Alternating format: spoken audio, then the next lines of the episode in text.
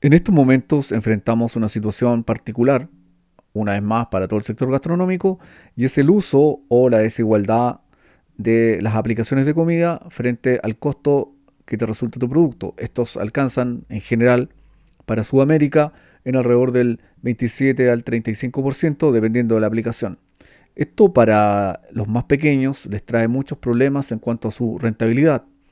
Bueno, aquí te vamos a dar algunos tips para que esto superarlo y puedas sacar adelante tu emprendimiento.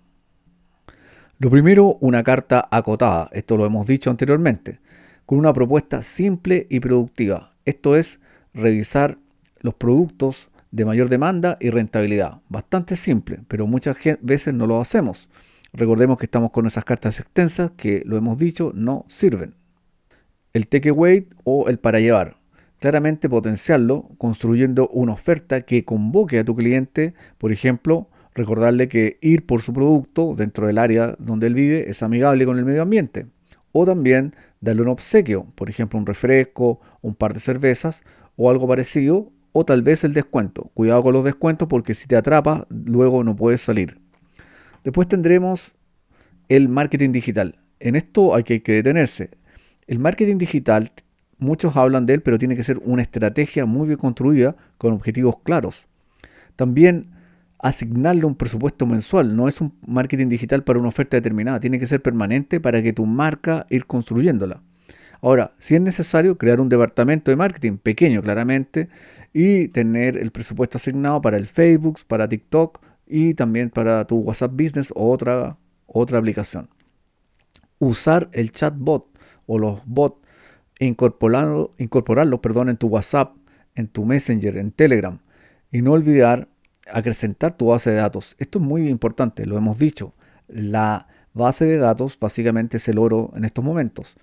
Y tener tal vez algo muy de perogrullo, pero que funciona más de un número celular para respuestas, para que esta sea más efectiva. Recuerda que tienes horarios punta en, ciertos eh, momentos del día.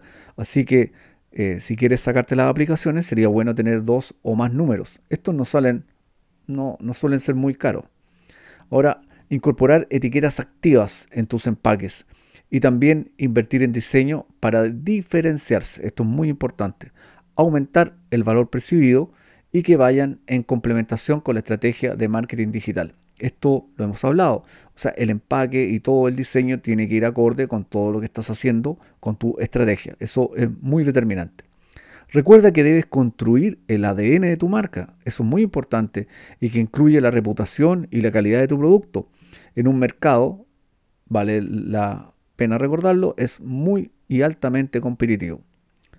La operación y la experiencia de compra harán que tu cliente repita. Eso es muy importante entenderlo. Ahora, el uso de la información, transformarla en tablas dinámicas. ¿verdad? Si tienes una aplicación que funciona en la nube, bajar esa información, transformarla en tabla dinámica y hacer un dashboard o paneles de control para una comprensión más efectiva, asertiva y clara de los datos para acelerar la toma de mejores decisiones. Eso es muy importante hacerlo, no lo descarten. Y lo último, juntarse con otros restaurantes y contratar en forma externa repartidores y llegar a un acuerdo que resulte menos oneroso en las áreas eh, donde se va a repartir para reemplazar a las aplicaciones de comida. Estos serían entonces los tips que serían muy importantes tenerlos y les agradezco que me hayan escrito. Tal vez son soluciones eh, no de corto plazo, sino a largo plazo. Pero recuerden, estamos en un sector muy competitivo y seguramente lo seguirá siendo. Así que estas son herramientas que te sirven. La verdad es que no son de alto valor y pueden eh, no reemplazar, pero ayudarte a disminuir el uso de la aplicación. ¿Por qué? Porque si tú fidelizas a tu cliente, tu cliente te va a seguir. La idea es volverlo eh, fanático de tu marca y esto se construye en el tiempo.